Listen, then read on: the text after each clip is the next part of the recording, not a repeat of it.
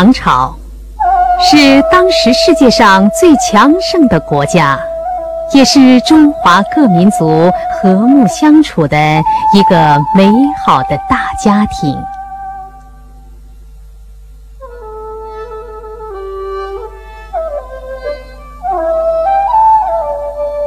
这种民族团结的大好局面的形成，既有着深厚的历史渊源。同时，也归功于唐朝开明的民族政策。唐太宗曾经说过：“过去都认为中原民族高贵优越，而歧视少数民族，我则要一视同仁。”他制定了言武兴文、不得失惠的民族政策。他对少数民族的尊重，也就赢得了少数民族对他的尊重和拥戴。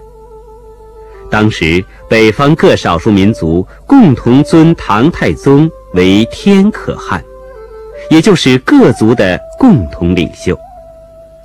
唐太宗麾下也聚集着一大批少数民族的官员和将领，有的还是警卫皇宫的禁兵首领。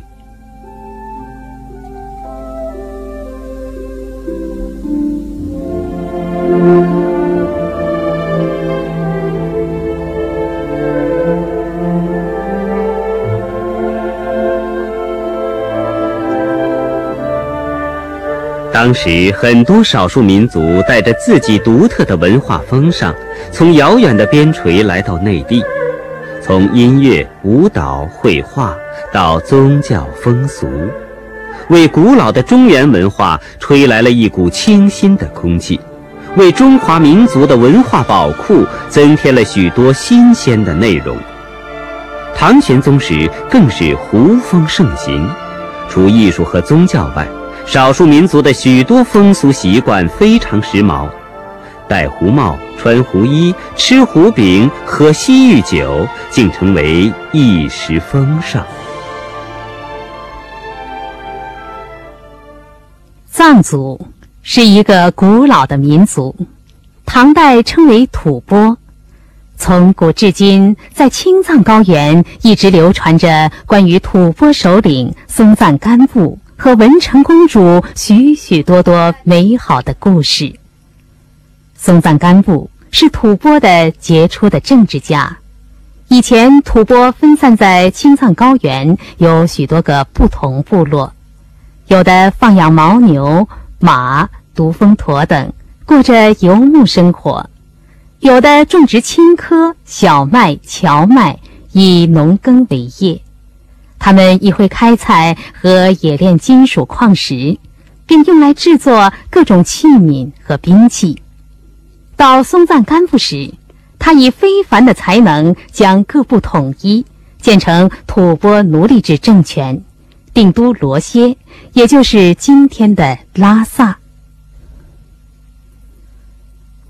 松赞干布仰慕唐朝文化。他请唐朝人负责自己的文书事务，还派贵族子弟到唐朝国子学中学习。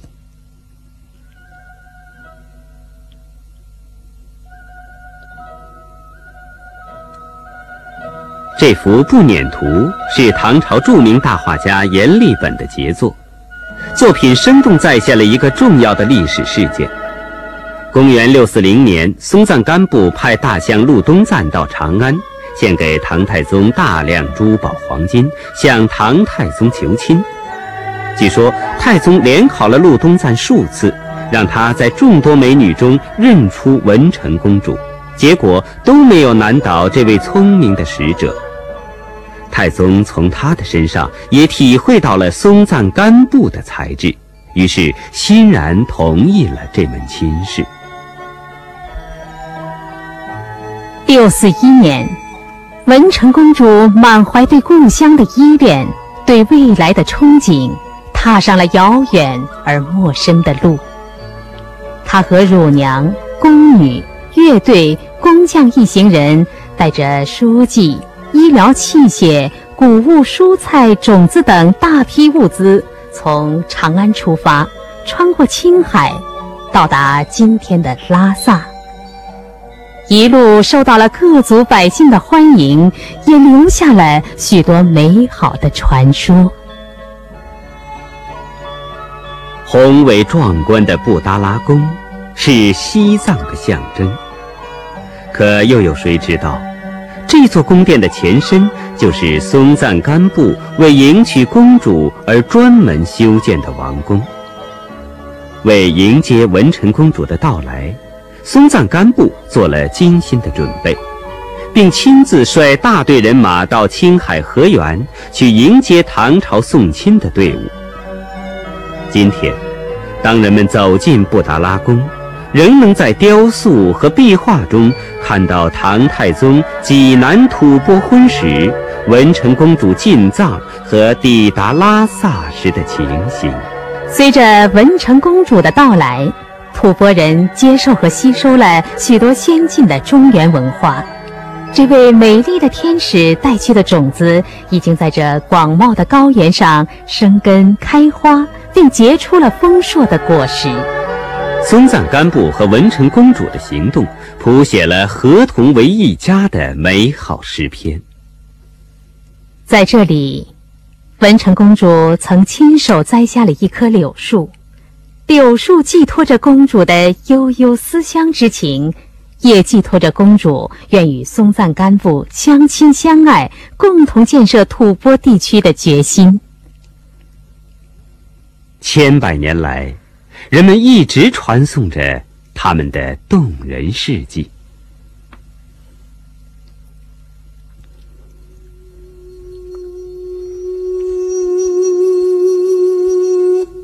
这是突厥石雕像。突厥人是北方少数民族中第一个创造了本民族文字的民族。这个居住在阿尔泰山下、能骑善射的民族，披长发、穿皮衣、拄毡杖，勇敢剽悍，以战死沙场为荣。他们曾经在北方草原称雄一时。突厥是中世纪北方的重要民族，他们从南北朝时与中原王朝的关系就十分密切。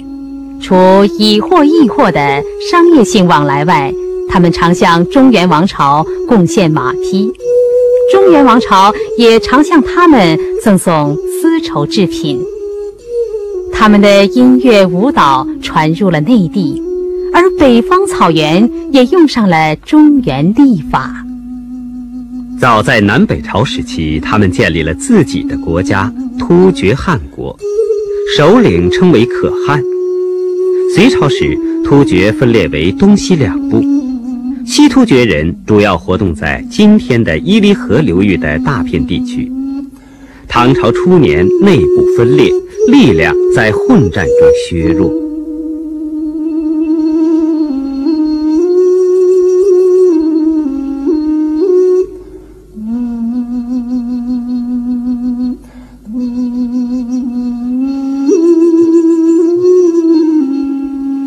这些线条简单的石雕像，是在西突厥活动区域发现的。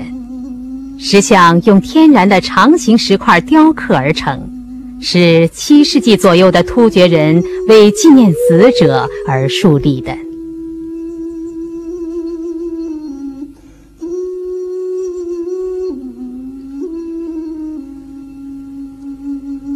东突厥人与中原地区的关系十分密切。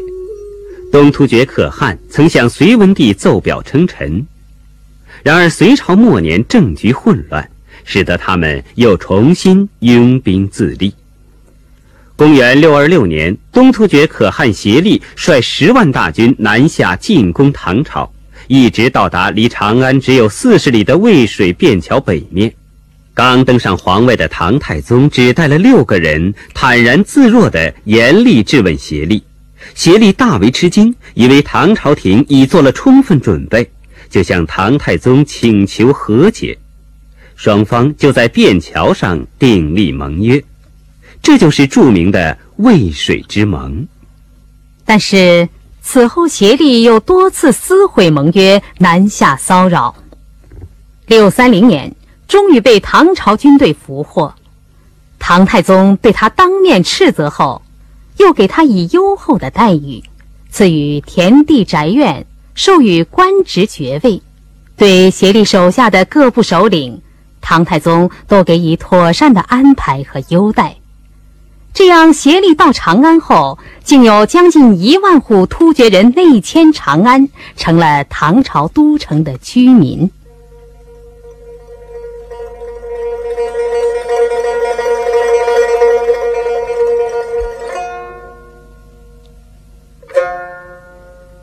东突厥和西突厥后来相继消亡了，他们中的一部分向西迁徙到了中亚地区。而更多的人则融入回纥族中，也有一部分融合到汉族中。据姓氏书记载，河南姓史的人就是突厥阿史那氏的后裔。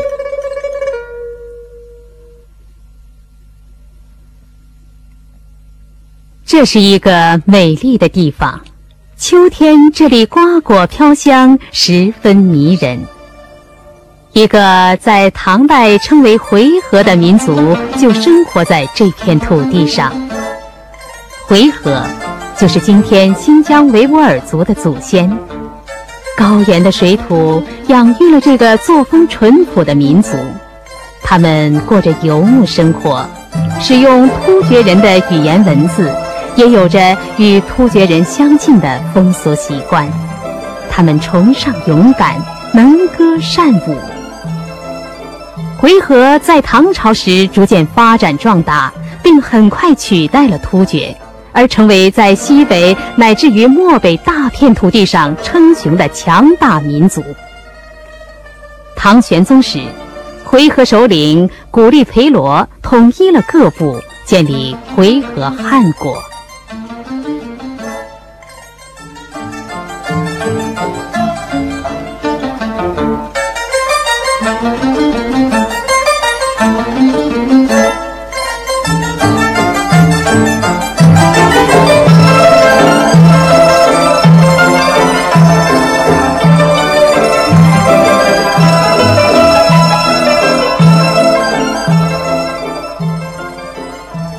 从这个古城遗址中，能够找到中原文化的影子。唐朝时，回纥有了农业、商业，并开始建筑宫殿和城市，从完全的游牧生活走向半定居的生活。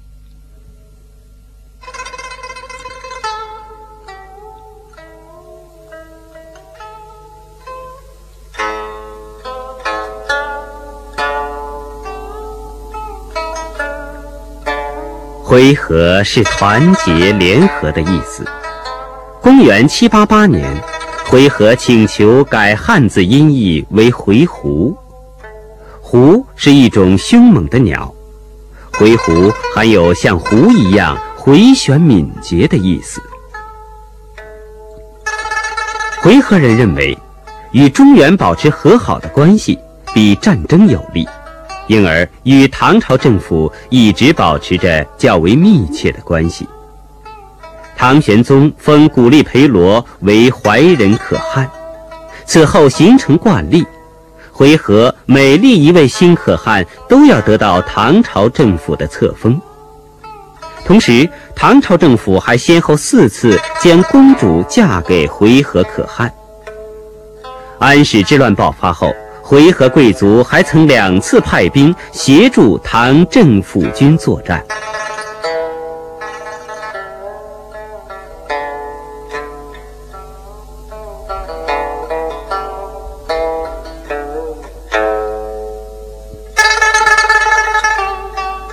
回纥商人遍及全国，连遥远的长江和珠江流域都有他们的足迹。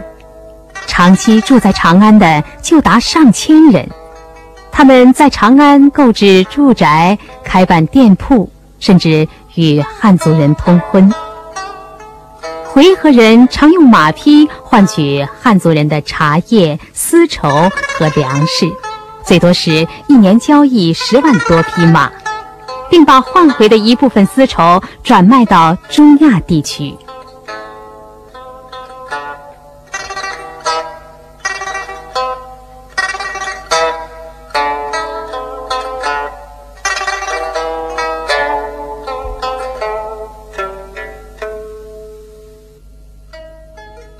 与此同时，唐朝人也受到回纥风俗的影响，这种回鹘衣装、回鹘马的打扮，在长安等都市风靡一时。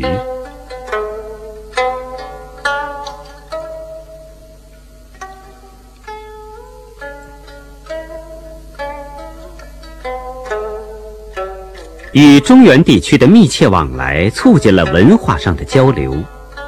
这是一个名叫坎曼尔的回纥人手抄的唐朝诗人白居易的诗。回纥人喜欢唐诗，向往唐朝文化，他们采用唐朝历法和官制，同时也有了自己的文字。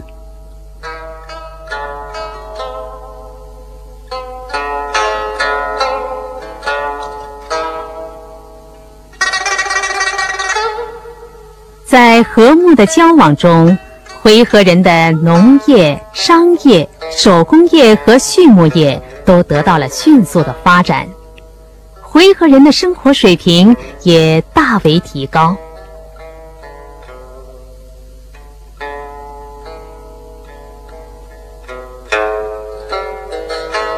请看，他们生活的多么自信，多么潇洒。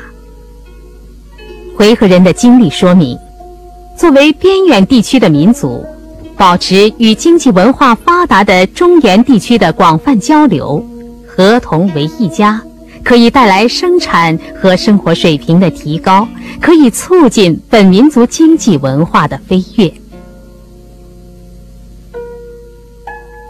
从这些壁画和雕塑作品中可以看出。回纥人喜欢穿着来自中原的丝绸衣服。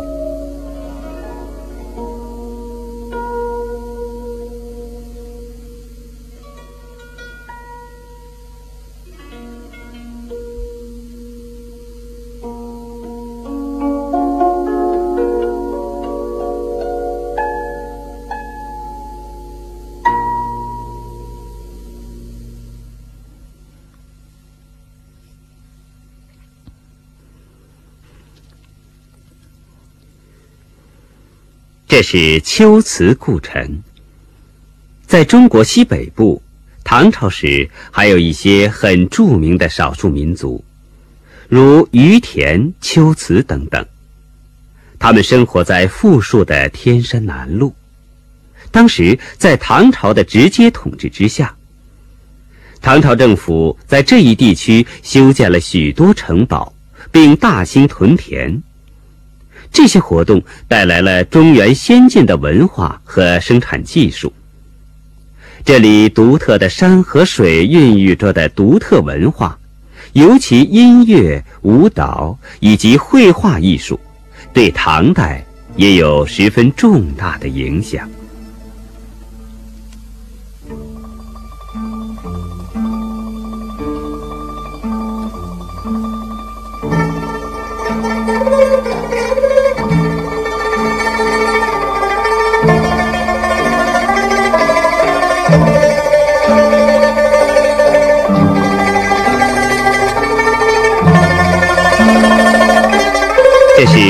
克孜尔千佛洞，坐落在今西江库车县境内，是古龟兹人留下的遗迹。于田、龟兹等民族以能歌善舞著称于世，他们的美妙音乐成为民族生活中最绚丽的花朵、最优美的音符。他们。贯穿于整个生活的全面艺术才能，在中国历史上留下了美好的印记，也给当时中原的人们带来了强烈的震动和深刻的影响。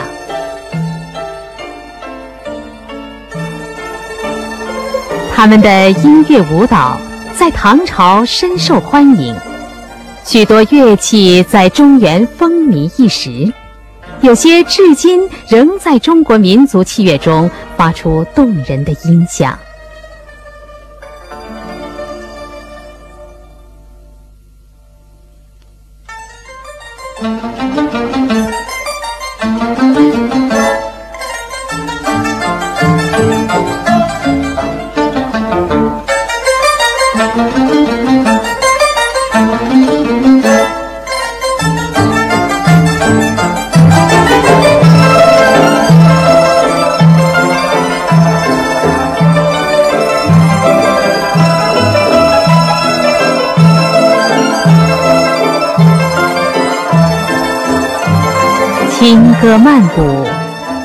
声玉振，唱出了对美好生活的向往，奏出了各民族合同为一家的动人乐章。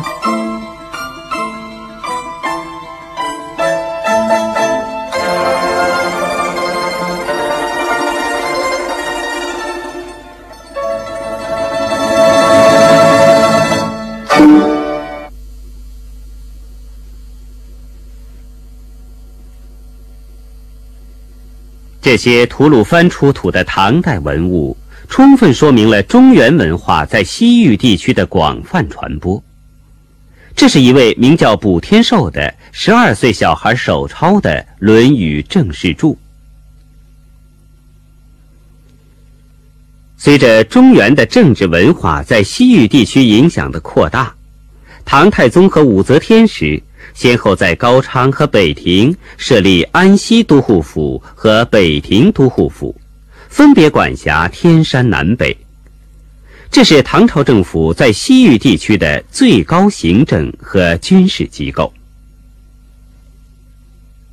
西北部边疆的开发是中华民族大家庭中的许多成员共同努力的结果，他们的努力。也大大丰富了中华民族的文化宝库。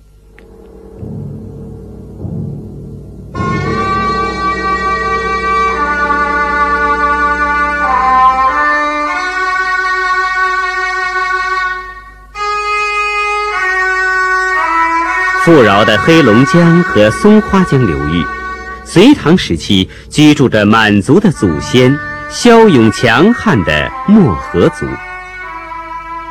唐朝初年的漠河族，由许多部落组成，其中肃漠部最为强大。肃漠部首领大作荣统一各部后，公元七一三年，唐玄宗封大作荣为渤海郡王，从此这个政权就号称渤海。渤海国经济发达，与内地贸易往来频繁，号称海东盛国。他们积极吸收中原文化，依照唐朝的制度设立行政机构，还派遣大量贵族子弟到长安学习。这些人后来大多都在渤海各级政府中任职。江里虽重海，车书本一家，圣勋归故国，家具在中华，正是两个民族间和睦相处的写照。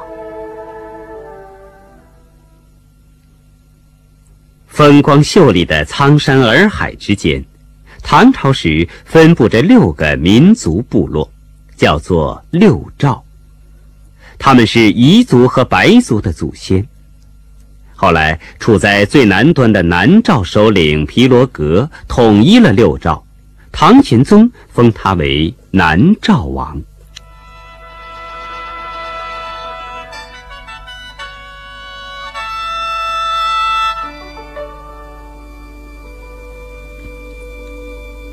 长安、成都都有南诏王派去学习的贵族子弟，南诏也有不少汉族工匠。通过交流，南诏的经济文化发展很快。这是在大理西郊出土的奏乐陶俑。唐玄宗时，南诏王子从长安回到南诏，带回了秋词乐。这陶俑正是南诏国演奏秋词乐的再现。这是大理剑川石窟壁画，反映了当年云南各民族的社会生活状况。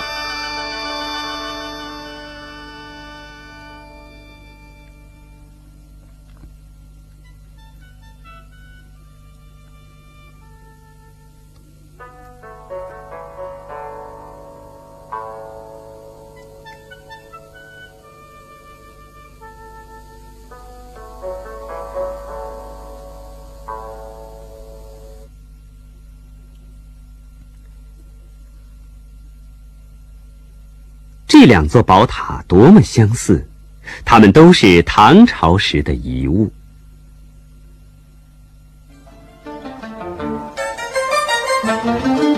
唐朝以太宗为代表的开明的民族政策，对增进民族团结和稳定边疆，对加强唐朝政府与边疆少数民族地区的政治、经济、文化的联系和交流，对促进中国统一的多民族国家的进一步发展，都起了重要作用。吐蕃族首领齿代朱丹曾经说。吐蕃与唐朝是合同为一家，天下百姓普节安乐。这也可以用来形容唐朝与其他少数民族的关系。这时的民族关系确实比以往任何时候都更为和睦，各民族间情同手足，合同为一家，是各民族共同的希望。这种希望在经济繁荣、社会稳定、政治清明的唐代兴盛时期成为可能，并写出了一页页化干戈为玉帛的动人篇章。